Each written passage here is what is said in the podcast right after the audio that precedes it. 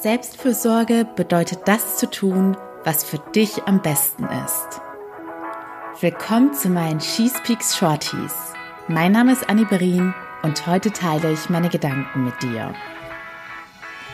Hallöchen, ihr Lieben. Ich hoffe, du freust dich, dass eine neue Folge da ist, auch wenn es leider Gottes diese Woche kein wahrer Fall aus der Arbeitswelt ist. Ich habe euch, so, euch bei Instagram schon ja angekündigt, dass ich es erstens nicht pünktlich an einem Dienstag schaffen werde und ihr dafür in der Umfrage entscheiden durftet, ob ich diese Woche den Fall mit mangelnder Wertschätzung behandle oder einen zum Thema Hochsensibilität, was wir hier ja noch gar nicht hatten. Ne? Und es hat ganz knapp das Thema Hochsensibilität gewonnen. Aber keine Sorge, es werden natürlich beide Themen drankommen. Jedenfalls habe ich gerade angefangen zu recherchieren und das ist ein Thema, da habe ich schon den ein oder anderen Rechercheansatz gestartet, weil es so viele unterschiedliche Informationen da draußen gibt und ich mich da so ein bisschen schwer tue, die Sachen herauszufiltern, denen ich persönlich Glauben schenke. Und jetzt war ich gerade eine halbe Stunde schon bei der Recherche und habe gemerkt, das wird definitiv noch etwas mehr Zeit in Anspruch nehmen. Zeit, die ich leider gerade nicht habe und deshalb muss ich die nächste She Speaks, was Frauen im Job Folge äh, ja, ihr wisst schon Bescheid, was Frauen im Job erleben, Folge auf kommenden Dienstag verschieben. Bitte verzeiht es mir, dass es diese Woche nicht dieses Format geben wird. Das ist einfach, wie gesagt, auch das zeitintensivste Format, wo ich sehr viel Zeit drumherum reinstecken muss. Und deshalb mache ich jetzt einfach eine spontane Shorty-Folge. Wenn du bei Insta unter found.my.freedom dabei bist, dann kriegst du ja mit, dass gerade sehr, sehr viel in meinem Leben los ist. Und dementsprechend ist bei mir gerade auch das Thema Thema Selbstfürsorge im Sinne von, wie haushalte ich mit meiner Energie? Denn wenn man viele To-Dos hat und ständig unterwegs ist, muss man besonders arg darauf achten, dass man seine Energiereserven auch immer wieder auffüllt, wenn man mal kurze Verschnaufpausen hat. Soweit zur Einleitung. Ich muss sagen, bei mir hat sich dieses Thema in den letzten Monaten extrem gewandelt. Also je mehr ich auf meiner persönlichen Reise weiter wachse und Neues dazulerne, desto sensibler werde ich für meine eigene Energie. Denn früher habe ich wirklich da null Wahrnehmung für gehabt, wie es in mir drin eigentlich aussieht und was mir gut tut. Ich habe sozusagen einfach alles ignoriert, bis es dann irgendwann zu körperlichen Symptomen kam, die mir auch eindeutig signalisiert haben, dass mein Körper und meine Seele endlich Ruhe brauchen. Aber auch das habe ich nicht richtig wahrgenommen. Und schau, also mal wieder die Aufgabe für diese Folge, versuch das alles mal auf dich zu übertragen. Schau mal in deinem Leben hin. Was glaubst du erstens, wie bist du denn da so generell aufgestellt? Glaubst du, du hast eine relativ gute Verbindung zu dir selbst, sodass du relativ schnell merkst, okay, zieh die Notbremse, jetzt brauchst du definitiv mal wieder drei Tage Auszeit, in denen du nur dir was Gutes tust und keinerlei Verpflichtung nachgehst, sondern ganz viele Dinge unternimmst, die dir Energie geben oder dich mit Leuten umgibst, die dir Energie geben. Oder hast du das vielleicht gar nicht so bewusst auf dem Schirm, dass du dich gar nicht regelmäßig fragst, wie es dir eigentlich persönlich geht. So wie ich es ja auch jahrelang gelebt habe und wie es wenn ich mich so umschaue, auch nach wie vor noch so der Standard oder die Regel in unserer Gesellschaft zu sein scheint. Denn mir ist es ganz arg wichtig, da immer mehr Menschen wach zu rütteln, dass sie da merken, okay, es ist nicht normal, dass man ständig so ausgelaugt und gestresst ist und sich dementsprechend auch ständig eher schlecht als gut fühlt das ultimative Ziel bei deinem Energiehaushalt. Das Ziel, äh, das Wort hört sich ziemlich unsexy an und das wird wahrscheinlich derzeit auch mit was ganz anderem assoziiert, aber ich spreche jetzt von deiner persönlichen Energie und ich habe das auch schon in mehreren Podcast-Folgen gesagt. Deine persönliche Energie ist die wertvollste Währung und das wertvollste, was du besitzt. Währung, da finde ich nämlich metaphorisch gesehen, kann man das so, ja, da kann man auch sich selbst so ein bisschen eine Hilfestellung geben, wenn man sich das als eine, seine eigene Währung vorstellt. Bei unserem Geld achten wir viel, viel mehr drauf. Gebe ich da jetzt 10 Euro mehr oder weniger aus? Aber bei unserer Energie nehmen wir das gar nicht so bewusst wahr, wie wertvoll sie eigentlich ist und dass wir da mindestens genauso skeptisch gleich dreimal hinschauen sollten, in was wir unsere Energie investieren möchten und in was nicht und wie viel Energie am Ende des Tages überhaupt noch übrig ist.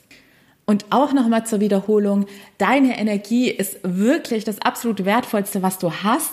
Denn hier gibt es immer die berühmten Beispiele, die dir verdeutlichen. Zum Beispiel Leute, die kurz vom Burnout stehen und in den Urlaub gehen, haben dann sozusagen zwei Wochen Zeit, aber sie können diese Zeit gar nicht richtig nutzen, weil sie seelisch und körperlich so ausgelaugt sind, dass sie höchstwahrscheinlich gar nicht die Motivation haben und gar nicht die Muße haben, irgendwelche Dinge zu unternehmen, die ihnen gut tun und die ihre Energie wieder aufladen. Das heißt, die meisten Leute denken immer, Zeit ist das Wertvollste, was sie haben, aber du könntest alle Zeit der Welt haben, wenn deine Energie nicht hoch ist, wirst du auch nicht den Antrieb haben, diese Zeit bestmöglich und für dich zu nutzen oder für deine Ziele zu nutzen.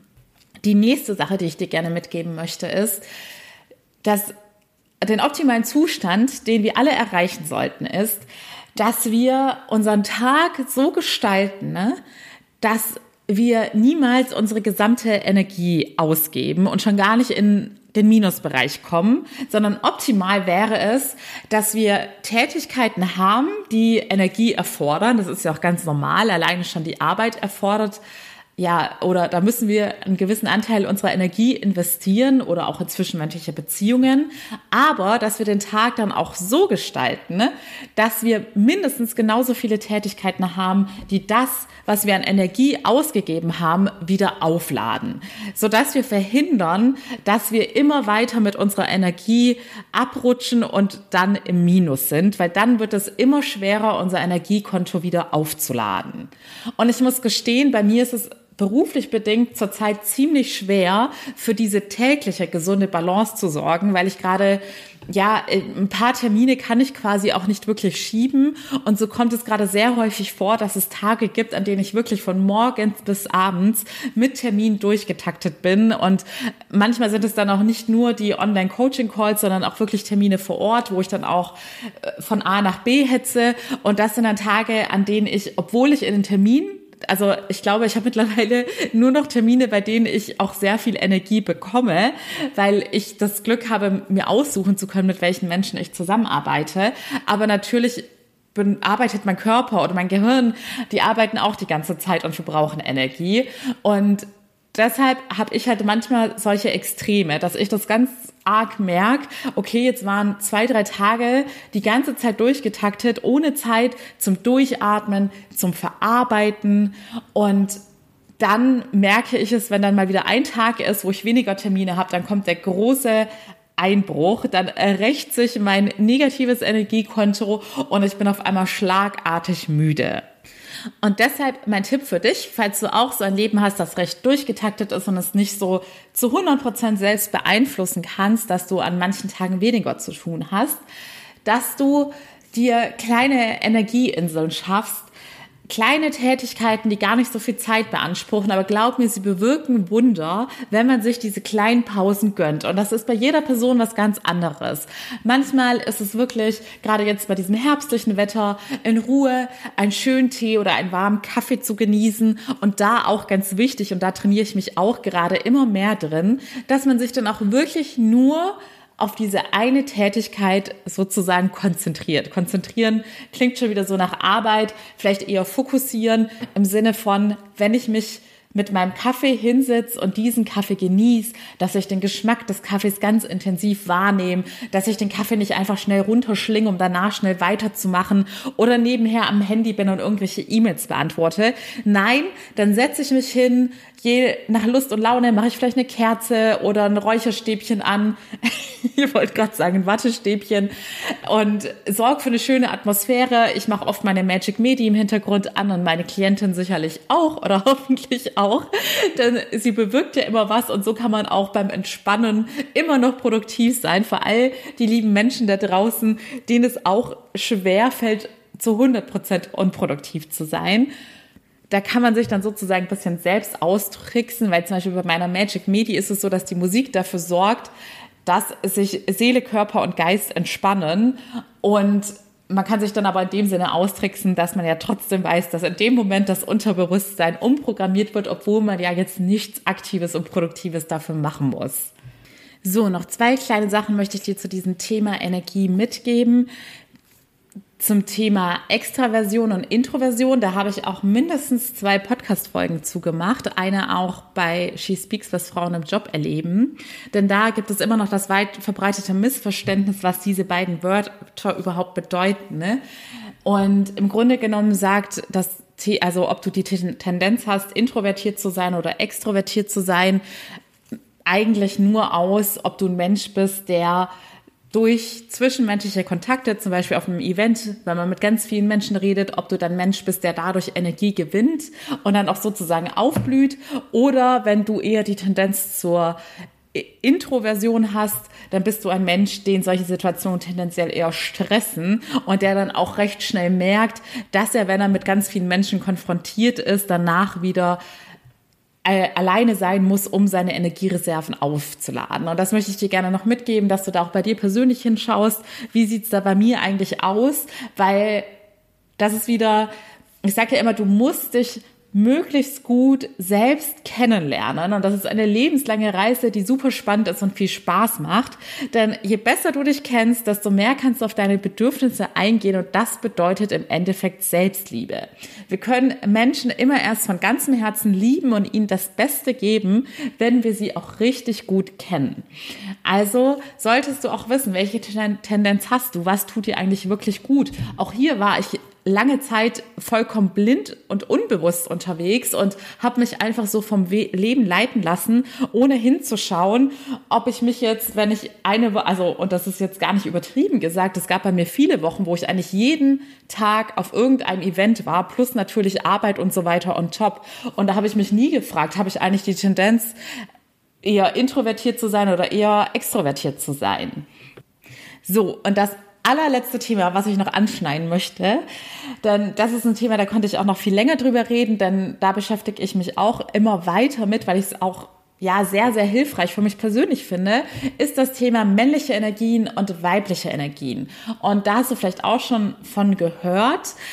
Im Grunde genommen geht es darum, dass männliche Energie bedeutet, dass man mehr in dieser disziplinierten Mentalität ist, diese Hustle-Mentalität, dass man hart arbeitet, ehrgeizig ist, ja, sozusagen, ich würde jetzt mal in meinen Worten formulieren, Typ Macher. Und die weibliche Energie bedeutet, dass du dich auch locker mal einfach zurücklegen kannst, in den Empfängermodus gehen kannst, dass es dir einfach fällt, irgendwelche Geschenke oder Komplimente anzunehmen, dass du auch ohne Probleme einfach mal entspannen im Sinne von nichts tun, tun kannst. Und Ihr könnt es euch vielleicht schon denken, wo ich jahrelang unterwegs war.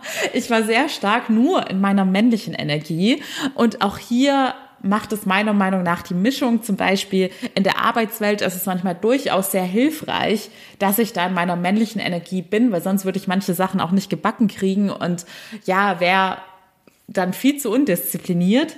Aber in anderen Lebensbereichen, wie jetzt zum Beispiel in zwischenmenschlichen Beziehungen vor allem im Liebesleben, finde ich es sehr schön, auch an der weiblichen Energie zu sein. Und es kann auch sehr befreiend sein, weil häufig haben Frauen zum Beispiel im Dating-Prozess auch diesen Kontrollzwang, dass sie wissen wollen, was der nächste Step ist, wann das nächste Date kommt. Und sie versuchen dann die Zügel in die Hand zu nehmen, anstatt sich ja ihrer weiblichen Energie hinzugeben und sich einfach zurückzulehnen und den Mann in die Eroberungsrolle gehen zu lassen. Und das klingt jetzt alles sehr altbacken und ich kann mir vorstellen, dass die eine oder andere Person da jetzt gleich denkt, was soll das denn jetzt? Ausgerechnet in diesem Podcast wird den Frauen nahegelegt, sie sollen sich klassischerweise erobern lassen. Aber das Thema habe ich jetzt, wie gesagt, nur ganz grob angeschnitten. Ich habe mich jetzt erst seit wenigen Monaten ganz intensiv damit auseinandergesetzt, weil ich gemerkt habe, es hat mir nicht gut getan, zu sehr in der männlichen Energie zu sein, weil ich eben dementsprechend auch viel zu selten richtig entspannt habe. Ich habe mir immer vorgemacht, ich würde Pause machen und entspannen, aber ich habe in der Regel in meinen Pausen mindestens zwei produktive Sachen so ganz nebenher gemacht. Und deshalb war zum Beispiel mein Learning auch, dass ich jetzt darauf achte, meine Energie, also wenn ich mir Pausen gönne, dann 100% den Fokus darauf zu setzen, nur meine Energien aufzuladen. Und ich lerne es gerade auch wirklich, dass ich mich auch manchmal einfach zurücklehnen darf. Aber ja, ähm, sag mir gerne deine Meinung zu dem Thema. Ich freue mich auch immer, wenn ihr ganz anderer Meinung seid oder wenn ihr es doof findet, was ich sage, denn ich finde, man kann sich nur weiterentwickeln und lernen, wenn man facettenreiche Meinungen kennenlernt. Und manchmal ist es ja auch so, dass eine Person sagt, nö, ähm, du hast es noch gar nicht so und so betrachtet oder ich sehe das so und so. Und dann denke ich, ja, stimmt.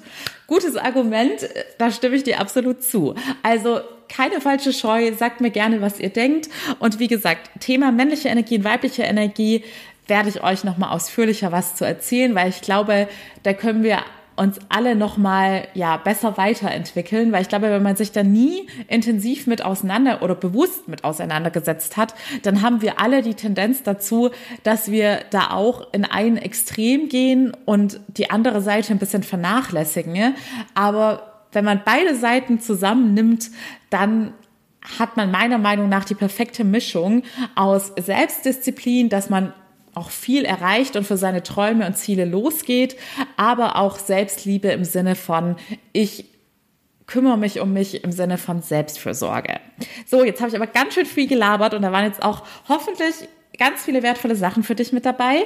Ich werde mich jetzt an meine anderen Aufgaben machen und ich freue mich, wenn du mir auf Instagram folgst und wieder miteinander connected sind, weil ich da gerade einfach regelmäßiger aktiv bin und dann habe ich nicht immer das Gefühl, dass wir so die Verbindung zueinander verlieren, wenn es mal ein bisschen länger mit einer Folge dauert.